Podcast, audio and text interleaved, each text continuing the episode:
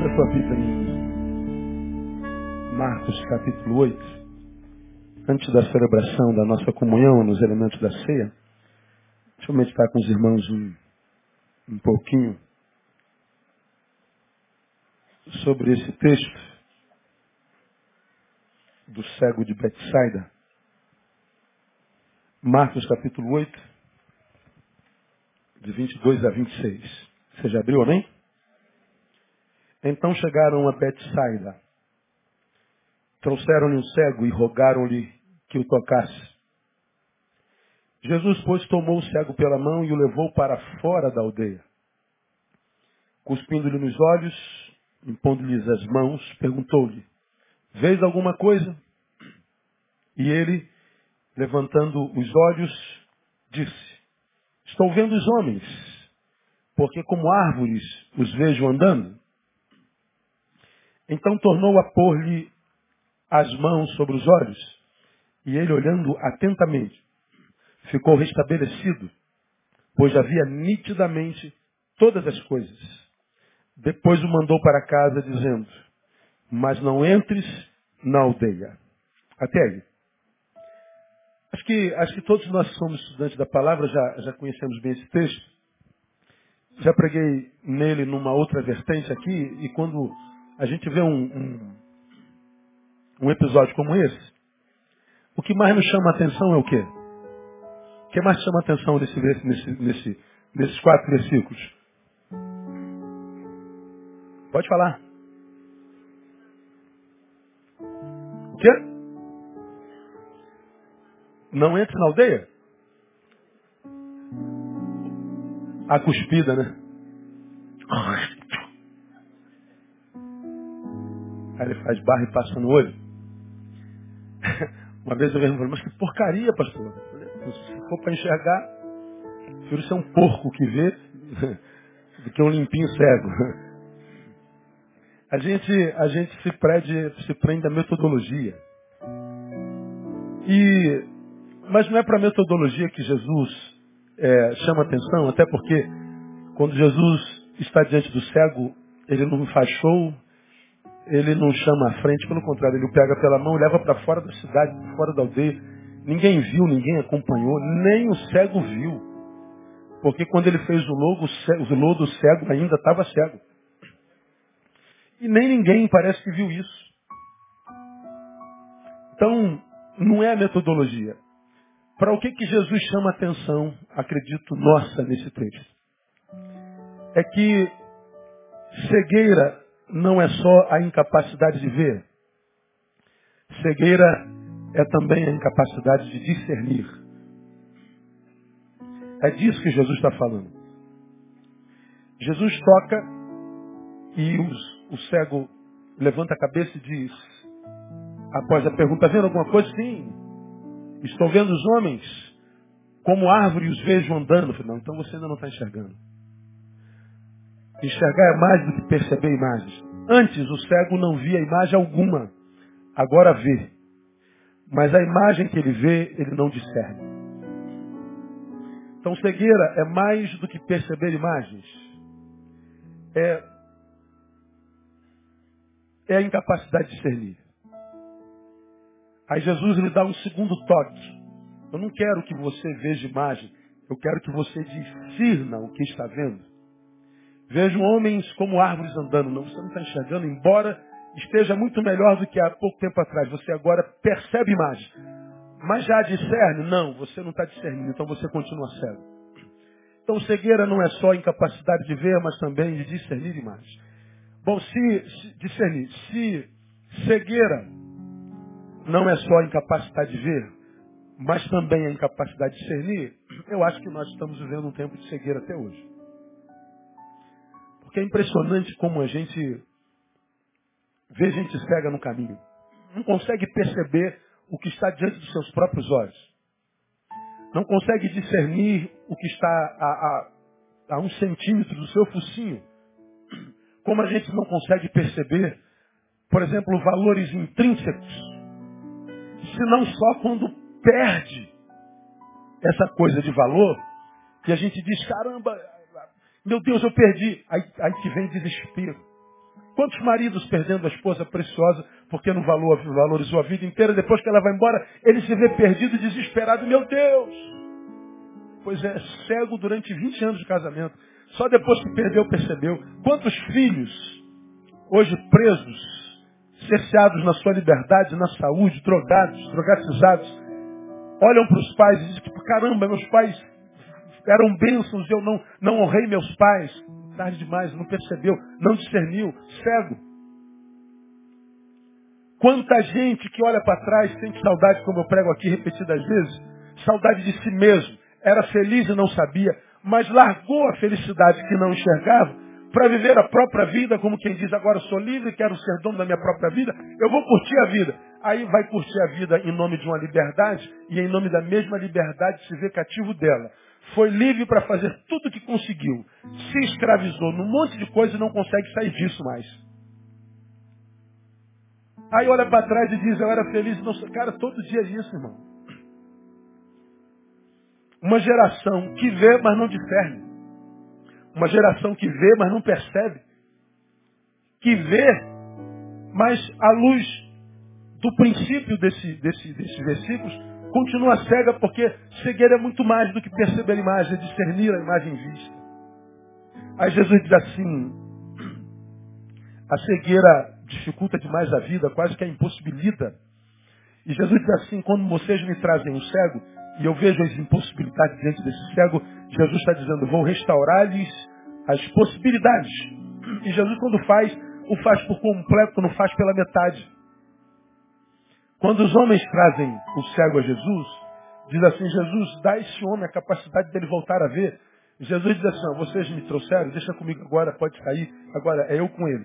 E Jesus então faz, primeiro toque, aquilo que os outros queriam. Veja, e ele está vendo. Mas ele vê e não discerne. Jesus diz, não, vou fazer além do que os teus amigos desejam. Como quem cumpre a palavra que diz que ele é capaz de fazer muito mais abundantemente além daquilo que pensamos ou pedimos. Posso ouvir um glória a Deus aí? Ele faz mais do que a gente pede ou pensa. Eu não quero que vocês vejam, eu quero que vocês discernam. Eu não quero restaurar a sua possibilidade de enxergar. Eu quero restaurar em vocês a possibilidade de pôr valor. Que vocês discernam, como já preguei aqui, a diferença entre o que tem preço e o que tem valor. Se o que você tem tem preço, então não tem valor.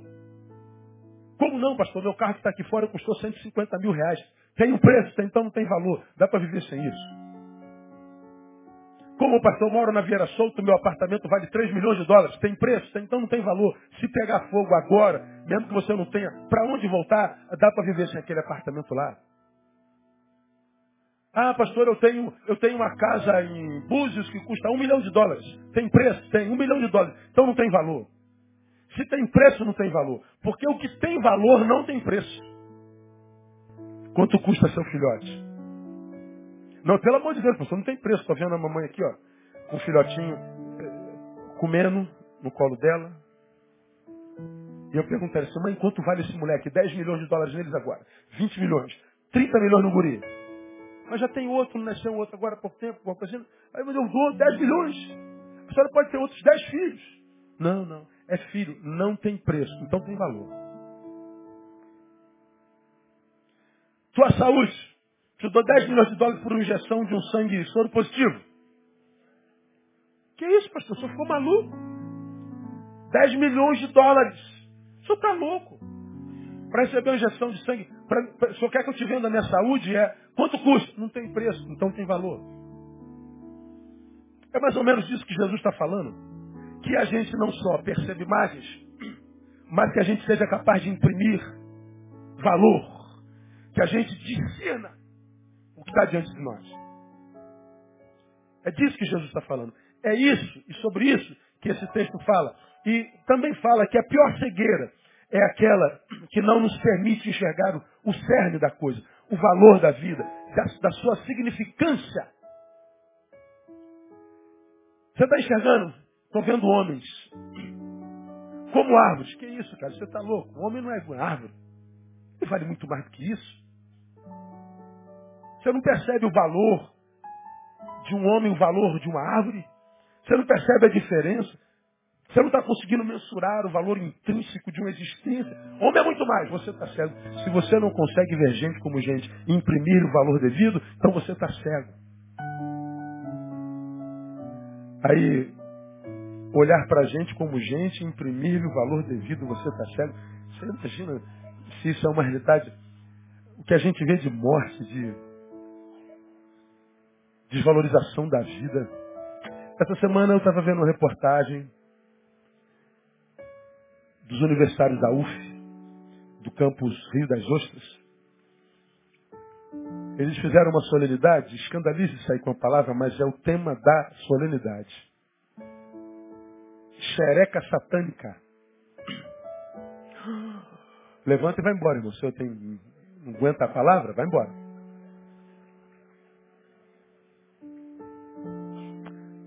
Que solenidade é essa? Aconteceu no campo da UF, Universidade Federal Fluminense, onde mulheres e meninos beberam, beberam, beberam, buscando uma experiência transcendental, e as mulheres costuravam sua vagina com uma agulha seca. E você vê as fotos, as mulheres sangrando, bebendo, fumando, cheirando, buscando uma experiência transcendental. Bom, como eu preguei no culto da família, a gente faz parte de uma geração vazia, por isso suicida, por isso cada vez mais doente na sua alma. Preguei aqui, 2010, a Organização Mundial de Saúde registra 121 milhões de pessoas com depressão, em 2012 350 milhões. Estamos em processo rápido de adoecimento da nossa subjetividade. O vazio é uma realidade. Cada ano que passa, a humanidade consome mais barbitúricos, mais remédios. Uma sociedade que se chafuda no trabalho e não consegue dormir. Uma sociedade que não consegue encontrar vida em lugar nenhum. Em função disso, enquanto está acordado, tenta dar sentido à própria existência. Como? Trabalhando, trabalhando, trabalhando, trabalhando. Mas ninguém consegue trabalhar a vida inteira. Adoece, torna um workaholic. Tenta dormir, não consegue. Não consegue, toma remédio. Dorme. Mas o remédio para de fazer efeito, ele tem que aumentar a dose. Porque aumenta a dose, dorme. Mas o corpo se acostuma e já não dorme mais. Ele toma remédio, fica como um drogado, mas não dorme. Vai para o pior dia da sua vida, porque quem não dorme bem não vive bem. Isso gera ansiedade. A ansiedade vai aumentando. Então eu tenho que encontrar algum lugar onde desanuviar a, a, a minha atenção. A sexualidade entra nisso. Sexo é extremamente terapêutico. Então o cara começou com uma mulher, ele passou para duas, agora pegou um monte delas. Bom, agora que já experimentou todas elas em grupo, tudo que é forma, aí então ele parte para uma relação, quem sabe, do mesmo sexo. Então, o homossexualismo graça de forma bárbara e, e, e, incompreensível. E aí já não encontra mais sentido na vida. Então ele vai para a bestialidade. A bestialidade aumenta, a tal da zoofilia. E ele não aguenta mais. Então já tentou de tudo. Vamos costurar a vagina? Vamos buscar uma coisa mais louca? Vamos buscar algo novo? Essas loucuras, em nome da liberdade, só revela uma sociedade, uma geração faminta pela vida e desesperada pela incapacidade de encontrá-la. O desejo pelo novo, a incapacidade de estar. Ou seja, o vício não fazer. O que, que a gente vai fazer hoje? O que, que, qual é boa para hoje? Qual é, qual é boa? O que, que tem hoje para fazer? Porque fazer é fundamental. Porque se não fazer, ou não fizer, ele terá que estar. E estar consigo é estar na pior companhia. Estar consigo é se encontrar com a solidão que esmaga a alma. Estar consigo é estar com a pior pessoa com a qual se poderia estar. Então arruma alguma coisa para fazer. Então a busca do novo nada mais é do que a revelação de alguém que busca a vida e revela o desespero por não poder encontrá-la. E a gente vai chegando nessas loucuras, cada dia uma loucura nova. Cada dia uma loucura nova. Uma geração cega. Uma geração que olha para a vida e não consegue discerni-la. Não sabe para que nasceu, para que existiu, qual a sua função no planeta. Não sabe se Deus existe ou não existe, se tem gente boa ou não tem, se todo mundo é safado ou não é. Mas o cara não sabe, ele está perdido. É o que eu mais encontro na vida todo dia, desesperador. Viver esse tempo presente. E o pior, é todo mundo lindo, cara. Está todo mundo bonito, todo mundo sarado. Está todo mundo aparentemente resolvido. Está todo mundo. Aí você que está assim por dentro fala assim, Pô, será que só eu que vivo esse dilema? Nada, está todo mundo fantasiado. É desesperador. A gente que trabalha com, com a interioridade humana, ninguém vai no gabinete para contar a cirurgia de lipoaspiração que fez. Mas vai contar que a lipoaspiração não adiantou nada. Está mais bonita, mas continua infeliz. Vai contar o desespero da alma, como eu digo, a gente trabalha com o lixo humano. Na verdade, o que a gente vive é uma, uma cegueira quase que ampla, total e restrita. Gente que não consegue discernir valores.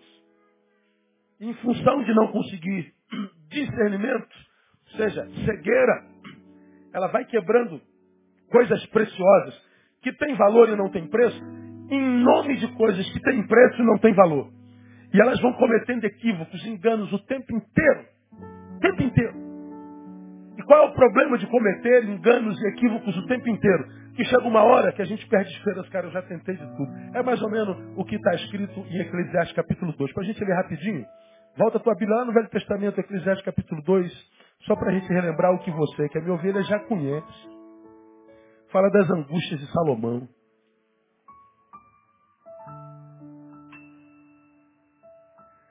Salomão passa por um tempo de angústia louca.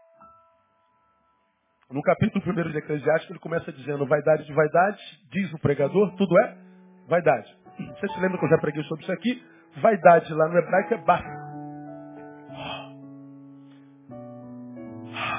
De vaidade, de tudo é.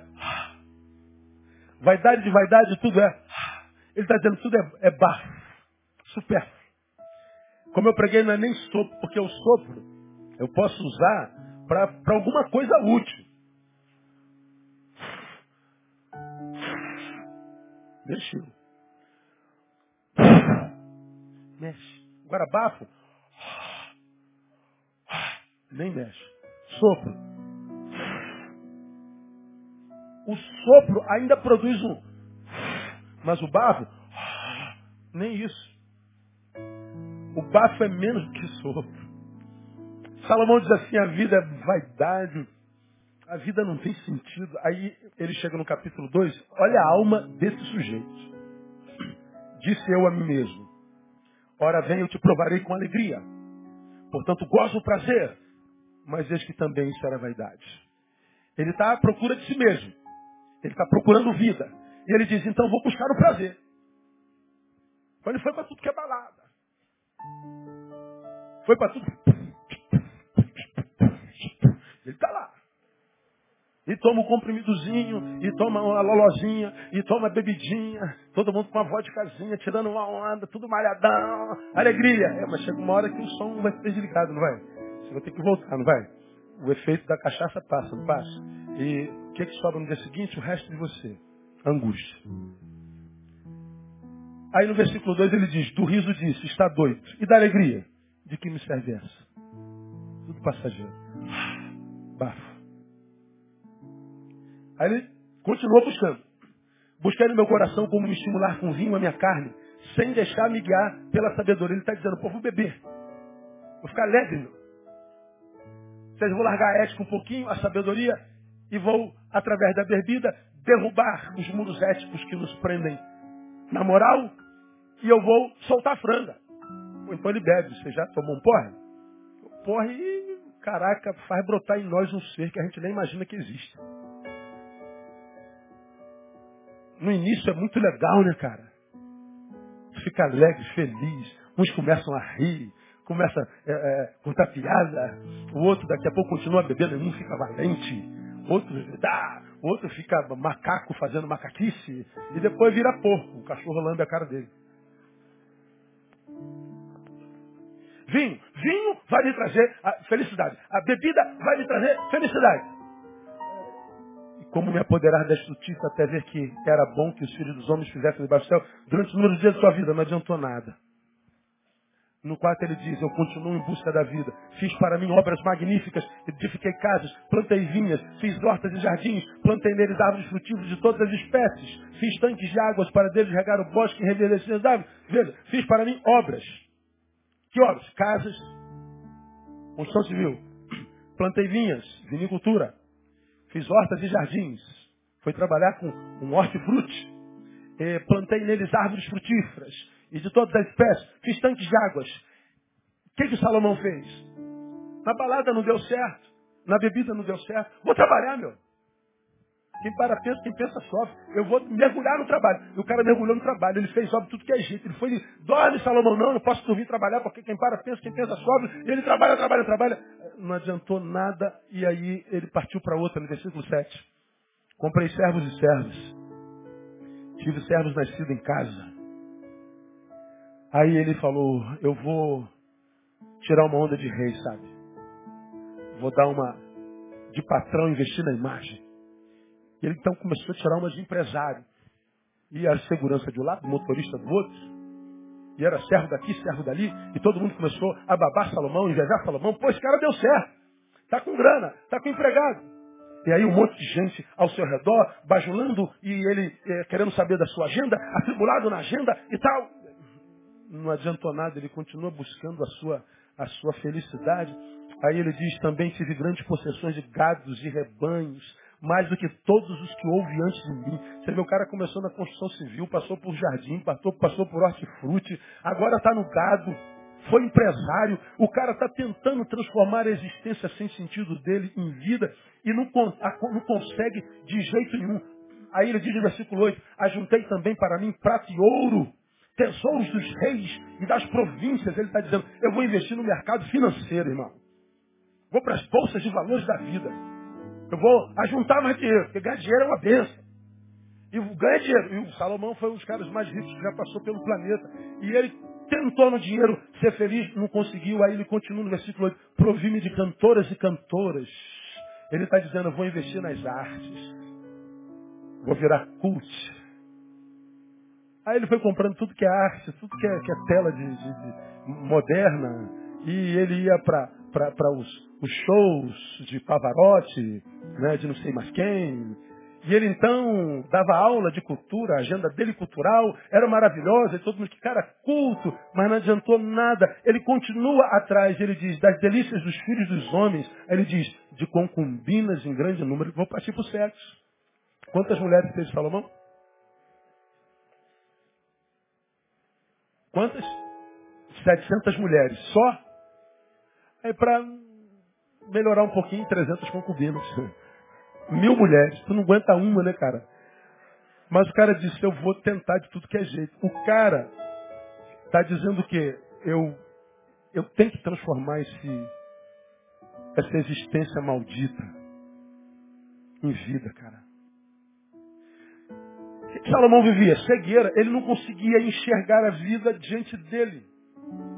Ele não havia nada do lado de fora que gerasse sentido do lado de dentro. Esse cara é o quadro do homem contemporâneo. Tudo que ele fez aqui é o que a gente faz para tentar transformar a nossa vida em vida. Mas as pessoas continuam se suicidando, as pessoas continuam no remédio, as pessoas continuam vazias, angustiadas, com a mão no pescoço, parece que está sendo enforcada. A vida se lhes foge, a vida não encontra sentido, a vida se torna vaidade e bobagem. Não há nada que eu pense que consiga transformar isso em vida. Cegueira. É disso que Jesus está dizendo. Cegueira não é só a incapacidade de ver, mas também a capacidade de discernir. Aí nesse versículo, nesse capítulo, vamos voltar lá para Marcos capítulo 8. Quero mostrar para vocês, para a gente caminhar para o final, três cegueiras que nos acompanham, que nos impede de ver a nossa existência transformada em vida. E que se não forem restauradas por Jesus, nós vamos passar pela terra sem encontrar sentido nela. Vamos passar pela vida sem que ela nos conheça, nunca nos conheça. E vamos continuar sendo, como eu tenho dito aqui, esse pedacinho de carne bonito, malhado, mas infeliz. Sendo um aos olhos da multidão e outros aos nossos próprios olhos. De tal maneira que tudo que a gente não vai querer é estar sozinho. Impressionante. Preguei aqui até bem pouco tempo atrás que houve um tempo na nossa geração que a gente dizia antes só do que o quê? Mal acompanhado. Quando a gente diz antes só do que mal acompanhado, nós estamos dizendo a solidão é melhor do que a má companhia. E hoje? Hoje qual é o ditado? Antes mal acompanhado do que só. Aí o homem ou a mulher se entrega a qualquer um, é muito fácil. É impressionante como a ausência de amor próprio faz com que a mulher se entregue ao primeiro homem que apareça. Quantas pessoas estão envolvidas em relacionamentos extremamente massacrantes. Atendi essa semana uma mulher que me chega com o olho roxo, com o braço enfaixado, gestado. Pastor, vim pedir sua ajuda. O que, que houve? Algum acidente? É meu marido que me bate. Eu falei, senhora, quer me ajuda para quê? Para quebrar ele? Para mandar matar e fazer parecer um acidente? O que, que é? Não, não, pelo amor de Deus, pastor. Claro que não é isso. Como é que eu posso ajudá-la? Aí eu não sei o que, que eu faço. Porque... Aí eu, eu, eu, eu falei assim, irmã, ninguém pode ajudá-la. Nem Deus. Ninguém pode ajudá-la. Mas como assim, pastor? Quanto tempo a senhora está nisso? Tantos anos, mais de 20. Como me ensinou alguém lá na minha juventude, a primeira vez a pessoa pode nos pegar distraído, a segunda é permissão nossa. A primeira eu sou vítima, na segunda eu sou conivente. Ah, mas eu amo demais. Pô, mas a senhora está amando sem ser amada. A senhora o ama mais do que a si mesma. Se eu amo meu próximo mais do que a mim mesmo, eu vivo um amor adoecido, porque a Bíblia me diz que eu tenho que amar o meu próximo como a mim mesmo. Eu não posso amar mais do que a mim mesmo, porque senão eu me anulo. Mas eu não posso amar menos do que a mim mesmo, porque senão eu uso, sou egoísta. Então qualquer tipo de amor que não tem igualdade, que não seja igualitário, é um amor doente. E o amor que não tem saúde adoece os entes que amam e os amados. Como a senhora diz que ama esse homem mais do que a si mesmo, ou seja, a senhora não se ama, como é a senhora espera que Deus faça pela senhora o que compete a senhora fazer por si mesma? Ninguém pode ajudar a senhora. Eu não posso ajudar a senhora. Ela levantou, triste. Certamente essa altura já está me matando dentro dela, dizendo que não presto, não vale nada. Mas saiu calada como quem diz, eu prefiro ficar no meu amor bandido. E o que, que eu tenho a ver com isso? Não tem nada a ver com isso. Aí a ideia é, como uma pessoa se submete a isso? Como você já me viu pregando aqui no culto da família do ano passado, não foi domingo passado. A menina da igreja namora um sujeito da igreja há dois anos. E o namorado, em dois anos, já bateu nela umas três vezes. Aí ela me entra no meu gabinete, pastor, você acha que eu devo casar com ele? Aí eu falo, deve. Ah, você deve. Mas como, minha irmã, como é que a senhora se permite apanhar por um namorado? A senhora não tem pai, não. A senhora não tem irmão mais velho, um irmão, sei lá, um, sei lá, um cunhado, um vizinho, um amigo policial, ah, um, sei lá, o um capeta.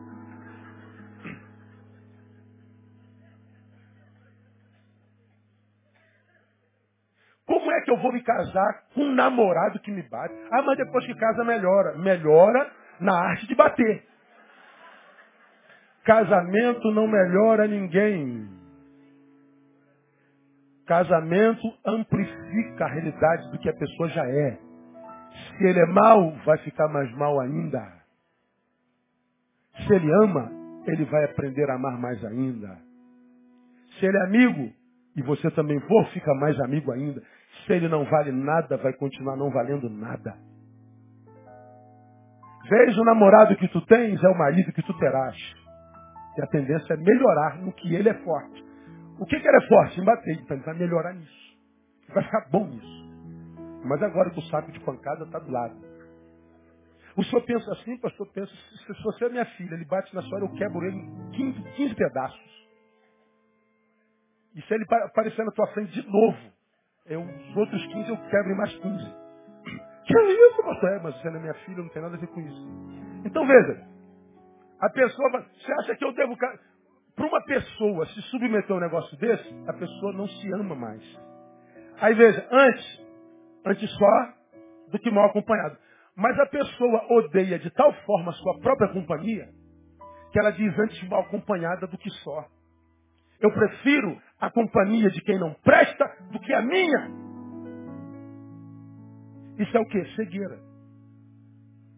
Porque se enxergasse e visse o valor que tem para Deus, se você soubesse, cara, quanto Deus te ama, quanto você é precioso ou preciosa para Ele, se você soubesse como Ele criou você lá no ventre da sua mãe, com as suas próprias mãos,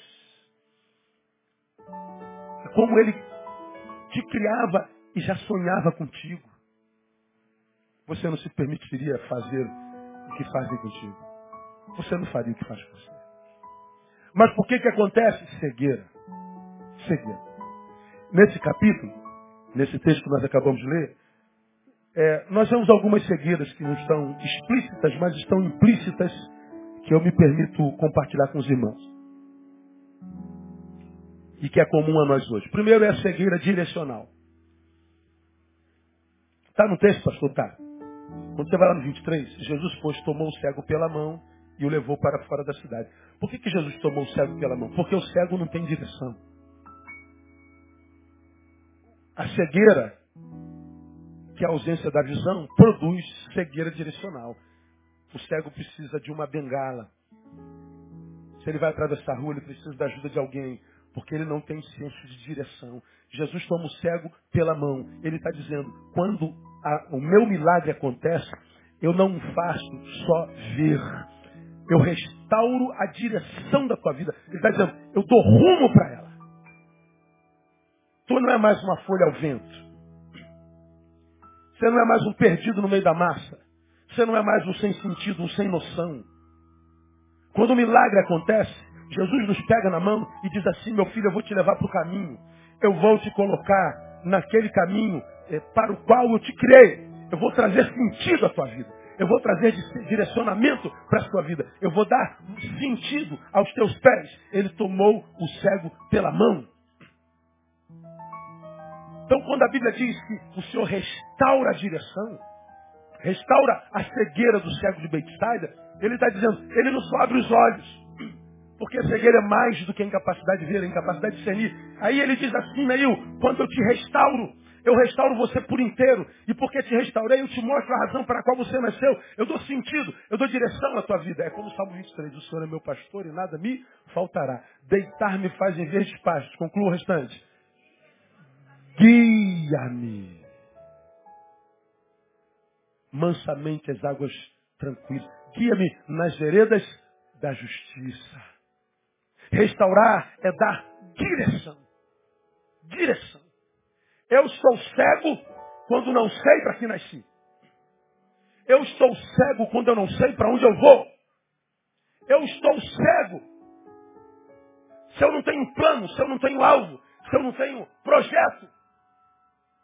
Ainda que eu perceba a beleza alheia, ainda que eu perceba a beleza da natureza, ainda que eu seja um homem viajado, qual é o sentido da sua vida? Eu não sei, pastor. Você é cego, precisa de Jesus. Porque quando Jesus restaura, ele restaura a direção. Nós uh, olhamos, irmãos, ao nosso redor, nós vemos um povo totalmente perdido. Uma juventude universitária costurando vagina. Como você me viu pregando, você viu lá no México, a onda dos mexicanos. Você vai se lembrar disso. Cara, cada exemplo que é, é, é chulo. É a total desvalorização de si mesmo. No México, você fala, sei lá, lá tem a lei seca. E o alcoolismo dominou o, o México como uma, uma epidemia. O que, que os jovens estão fazendo para fugir ao bafômetro? Ao invés de beber pela boca, o que, que eles fazem? Eles deitam e botam a garrafa no ânus. ingestam álcool pelo ânus. Entrou no sistema, não entrou? Ele vai fazer bafômetro. O que, que você acha que acontece? Acusa o álcool, ou seu idiota. Mas virou uma febre no México.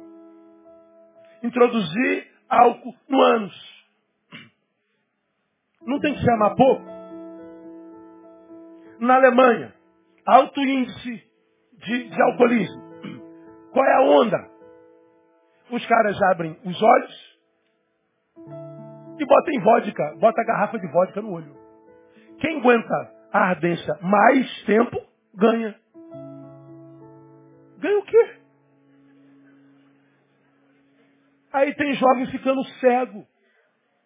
Aí eu falo, Deus, só tu para aguentar ser um que sou eu, jogo um raio, assim, puf, nada, puf, acabou a terra. Porque, meu Deus do céu, como que uma pessoa pode fazer um troço desse? Os meus irmãos tatuados, me, eu respeito, acho bonito tatuagem. Mas onde é que os caras estão tatuando hoje? Essa parte branca do olho. Ele pega a parte branca e enche de tinta preta. O que é está acontecendo no Brasil inteiro? Gente ficando cega. Fez tanta tatuagem, agora não pode ver mais. Burro.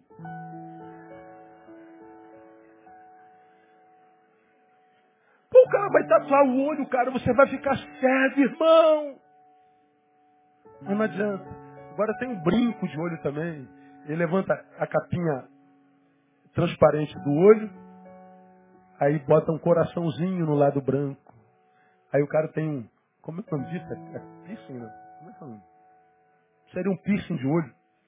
Aí a pessoa rasga a membrana e bota um, um brincozinho, um, um, um coraçãozinho vermelhinho no olho branco. Ai meu Deus do céu. Ah, Jesus, deixa eu pegar na minha barba, Zé. Porque a, a capacidade que o ser humano tem de buscar sentido para a vida e não conseguir, de buscar o novo e revelar o desespero de ter tudo para ser feliz e não conseguir. Eu tenho tudo, mas o tudo não basta. Eu tenho tudo e não sei mais para onde. Jesus está dizendo, você está cego.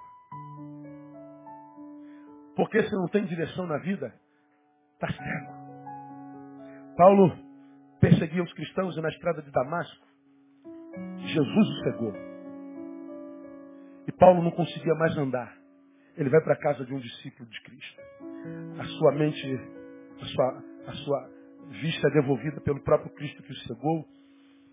Paulo se torna o apóstolo dos gentios e numa das suas cartas ele diz assim: Sou o que sou pela graça de Deus. Paulo está dizendo assim: Eu sei quem sou, sei o que sou, e sei que sou quem sou e o que sou pela graça de Deus. Ele está dizendo: Agora encontrei sentido para a minha vida.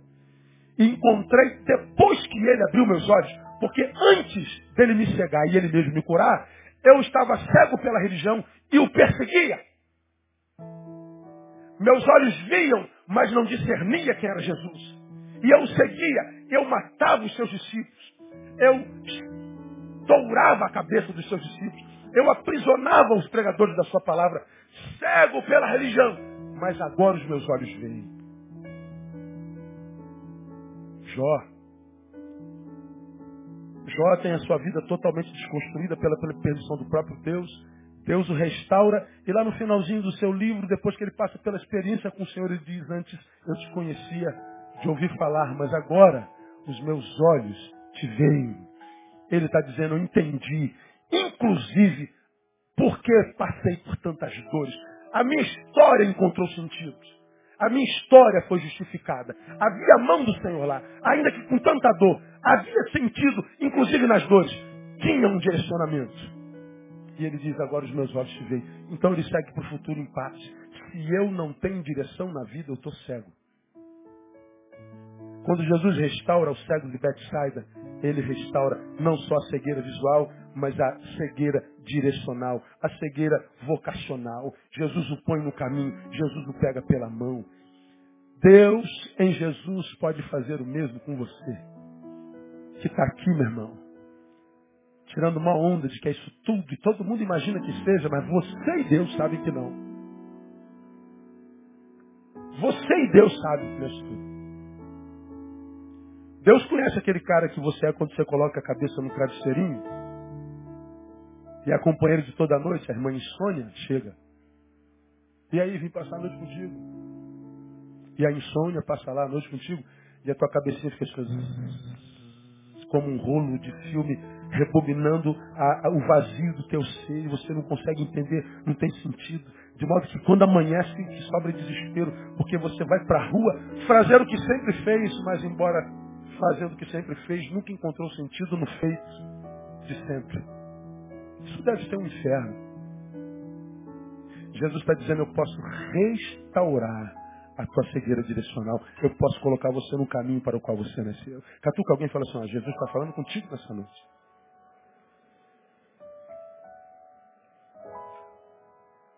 Uma outra cegueira. Cegueira sentimental. No versículo 24, levantando ele os olhos, disse, estou vendo homens porque como árvores os vejo andando. Então você não está vendo corretamente. Você não está imprimindo valor à vida do seu semelhante. Suas emoções estão feridas. Se você é homem, você não pode se relacionar com árvores. Você precisa de gente. Homens não são árvores. Então a tua relação, os teus afetos estão machucados, os teus afetos estão cegos. Isso é muito comum hoje porque o outro é mais doença do que remédio em nós. O outro gera mais dor do que alegria. O outro é mais algoz do que parceiro. Então caminhar sozinho é um bom negócio, né, pastor? É verdade. Mas a despeito de ser um bom negócio, sozinho eu não consigo plenitude no ser nunca, porque o eu só conta sentido no tu. É o tu que dá sentido ao eu. Eu não preciso me aprofundar nisso aqui porque eu falo sobre isso todo domingo.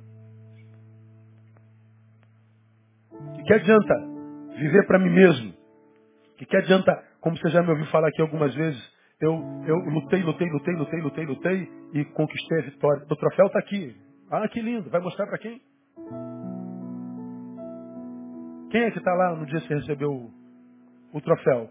Quem vai estar tá lá no meio da multidão que se destaca com um sorrisão, como quem diz assim, que orgulho de você, filho, pai, mãe, que orgulho de você, irmão, que orgulho de você, amigo, porque a gente pode estar aqui nessa multidão, e como eu já disse aqui, e mil e tantas pessoas, tem uma pessoa lá no meio do salão que se chama Tamara, é minha filha. Então olho para vocês todos, e se somar vocês todos, não dá o que Tamara é para mim. Você entende o que eu estou falando? É um olhar diferente. É um senso de valor diferente. Se eu estou pregando aqui, claro que eu quero abençoá-los, eu quero que vocês saiam daqui abençoados pela palavra. Mas, vamos imaginar que não fosse o sermão que eu estivesse pregando, fosse uma, uma, uma, uma, uma obrigação de me posturar diante de uma adversidade e sabendo que minha filha está me olhando, eu não posso agir de qualquer jeito porque eu quero ter o amor dela, o orgulho dela e a admiração dela. ganhei, tive êxito. E aí eu estou com um troféu, muitas pessoas lá, ninguém conhecida, mas tem Tamara. Aí no meio daquela multidão só vou ver o sorrisozinho da Tamara, o olharzinho da Tamara. O tchauzinho da Tamara. O meu troféu só encontra sentido nela que curte comigo a minha vitória. Porque se eu não tenho quem curtir a minha vitória, nem a vitória encontra sentido em nós. Lembra que eu já falei sobre isso? Flamengo é o Vasco. Que, que adianta se tu não tem um amigo vascaíno para zoar? Bobagem. Teu time ganha, tu vai trabalhar amanhã seco. Cadê ele? Cadê ele? E ele está se escondendo de você. Ele te vê, ele vai lá para outro corredor. Mas não adianta, tu caça. Porque o gostoso é zoar o amigo. Se eu não tenho tu, o eu não encontra sentido. Aí vem Jesus e restaura o senso de valoração humano. Jesus restaura as emoções daquele homem. Jesus restaura a sensibilidade. Porque a bênção de Deus se manifesta no encontro. Não são árvores, menino.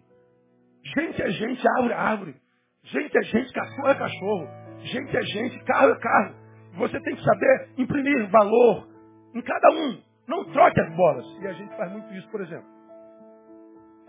Quantos de nós, ou de vocês, amam o que fazem? Aí, em amor ao feito, abandona a família, a mulher, coloca em segundo plano. Você está amando uma coisa que não pode te retribuir amor porque é coisa. Eu não posso dar a uma coisa um sentimento que só se dá a gente. Porque se eu dou um sentimento que só se dá a gente a uma coisa, cada vez que eu dou, eu estou empobrecendo. Mas se eu dou a gente o meu amor, cada vez que eu amo aquela mulher, o meu amor a alimenta, o meu amor é, é, a abençoa, e o amor que alimenta, que a abençoa, faz com que ela me retribua o mesmo amor, de modo que quanto mais eu a amo, mais abençoado eu sou pelo amor dela. E nós nos retroalimentamos, porque nós estamos trocando amor que é retroalimentado pelo amor doado. Quanto mais eu dou, mais rico eu fico.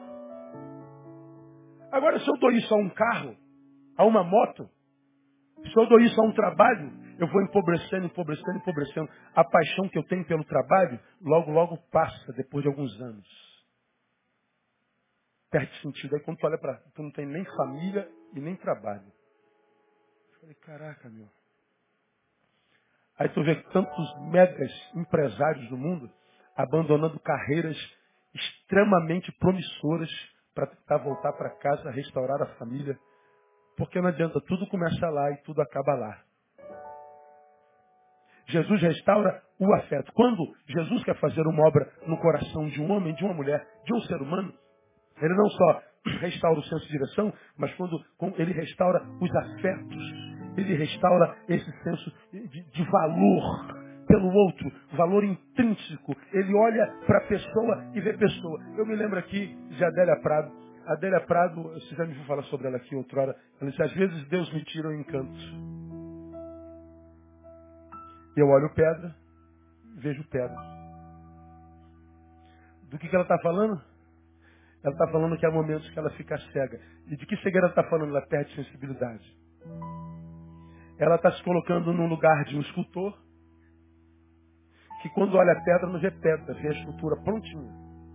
Aí ele pega o material de trabalho dele e só vai tirar de dentro da pedra o que aos olhos dele já está lá. Ele olha a pedra e vê uma obra de arte.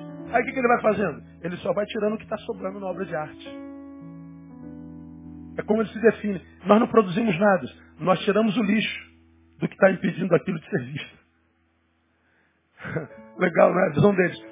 Aí ele vai tirando, aí daqui a pouco, bota aí, panela, algumas, algumas obras de escultura aí, só para a gente. É, ó, isso é pedra. Vai passar. Vai. Ó, para aí. Volta, aí, aí. Isso é pedra. O que, que o escultor fez? Ele foi lá, pegou o materialzinho dele, tic, tic, tic, tic, tic, tic. Eu disse, caraca, como é que o cara fez isso? Eu não fiz nada, eu só tirei o lixo que estava tapando, tapando a, a, a, face de Pedro. Fácil. Ó. Olha aí. Pensador, rodando. Pedra. Começou em bronze. Ó, pedra. Adélia, pedra. Adélia Prado fala assim, às vezes Deus me tira o encanto e eu vejo pedra e só vejo pedra. Ela está dizendo, às vezes nós perdemos a sensibilidade. Ele diz assim, quando a gente perde a sensibilidade, a vida fica pedregosa, a vida fica sem cor, a vida fica sem forma, a vida fica sem sabor, a vida fica sem tempero. E ela está dizendo, olha, quem faz isso é Deus, e só quem pode devolver é Deus. Quando Jesus se encontra com o cego de Bethsaida, ele está dizendo, eu vim para restaurar as tuas sensibilidades. Eu vim restaurar a tua visão para que você não só olhe para a vida como se ela fosse um bloco de pedra, mas como uma obra de arte a ser explorada. Porque viver é uma bênção. Quantos amam a vida aqui? Diga, louvado seja o Senhor pela vida. Pois é, você pode estar vivendo o teu pior momento agora, mas é só agora, porque a pedra te tomou.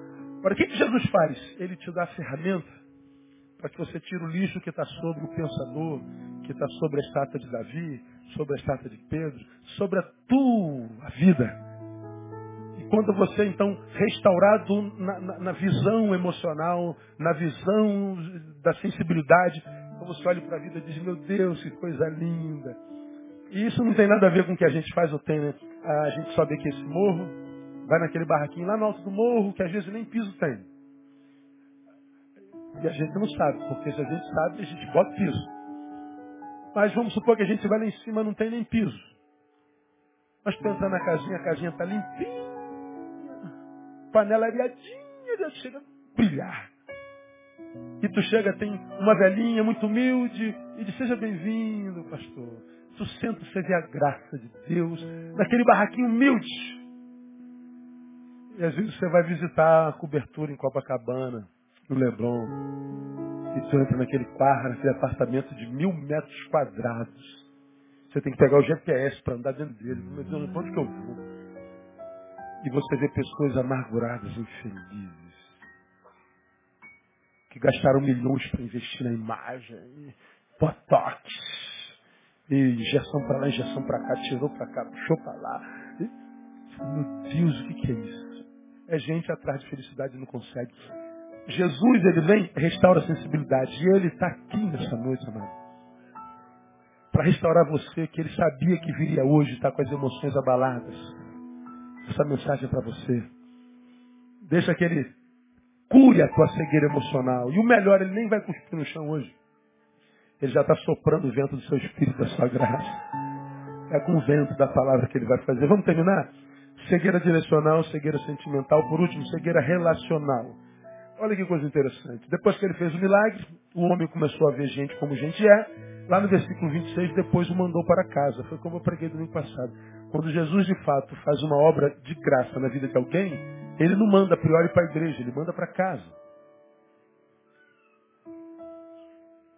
Mas, Senhor, a cego, vivi na rua o tempo inteiro. O Senhor faz um milagre desse, eu quero te seguir. Não, volta para casa, filho.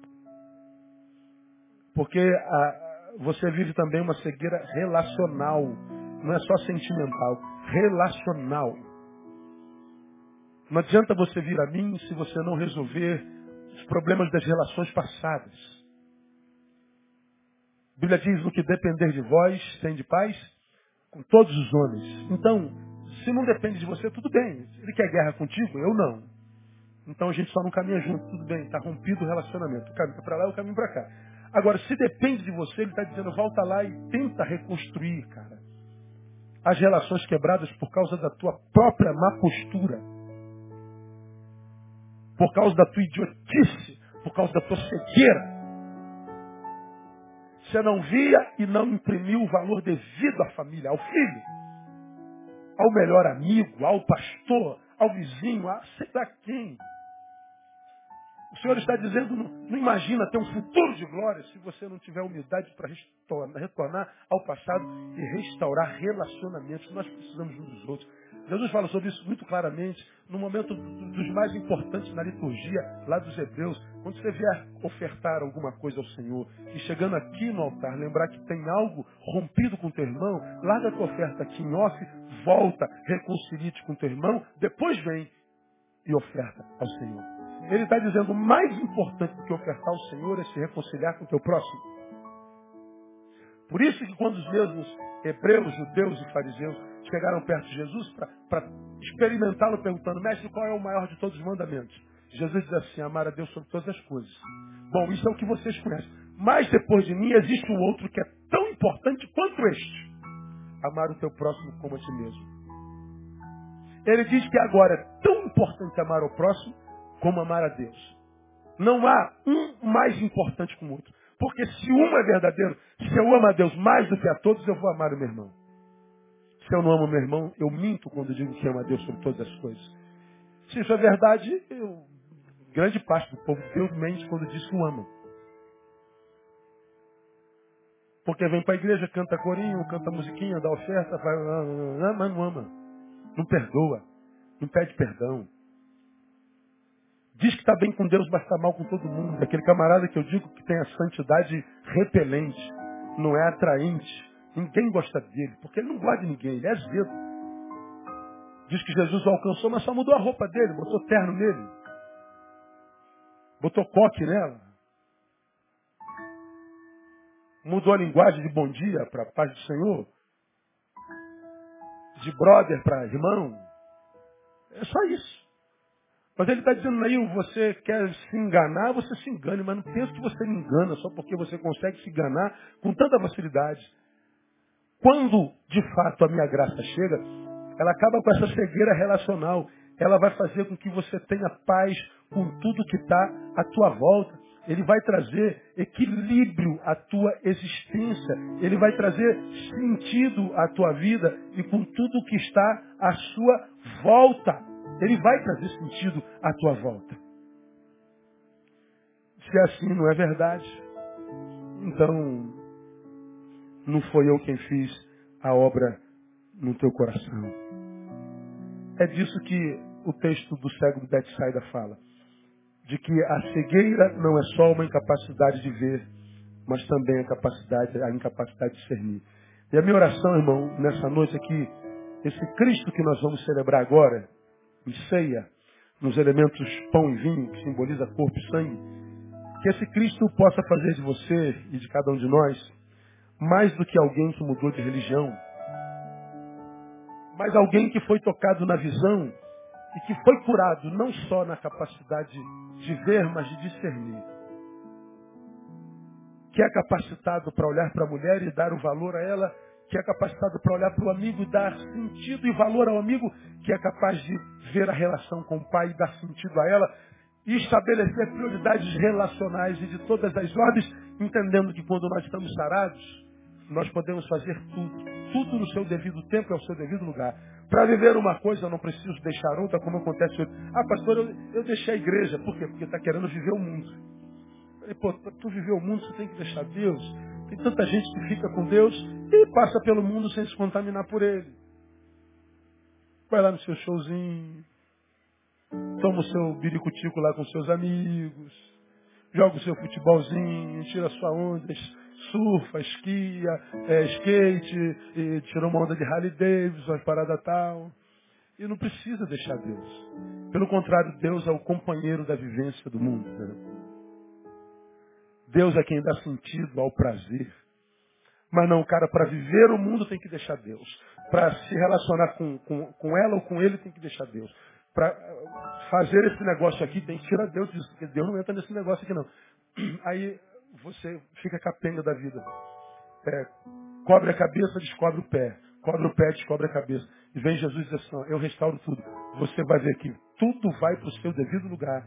Simplesmente porque a coisa principal voltou para o lugar da coisa principal. E a coisa principal é Jesus. Que Jesus, nosso Senhor, o que cura qualquer tipo de cegueira, possa curar você nessa noite, para que você não mais diga como Salomão, vaidade de vaidade, tudo é vaidade. Não, que você diga a vida tem sentido. E o sentido a gente encontra na pessoa de Jesus de Nazaré. Porque ele faz com que as escamas caiam dos olhos. E ele restaura não só a nossa capacidade de ver, mas ele restaura nosso senso de valores. E a gente então não tira valor de mais nada, pelo contrário, valoriza tudo e coloca tudo no seu devido lugar e grau de responsabilidade e prioridade. E você vai viver tudo com intensidade. Aí você vai poder dizer que você vive não só a vida que ele dá, mas a vida abundante, porque ele disse: Eu vim para que você tenha vida e vida com abundância. Não há vida abundância sem diversão. Não há vida abundante com sentimentos e emoções adoecidas. Não há vida abundante sem relacionamento. Quando Jesus restaura a direção, a emoção e, e o relacionamento do cego, ele está dizendo, saia para viver a vida abundante prometida na palavra. E essa promessa é para você também no nome de Jesus. Ele te abençoe no nome de Jesus. Vamos aplaudir.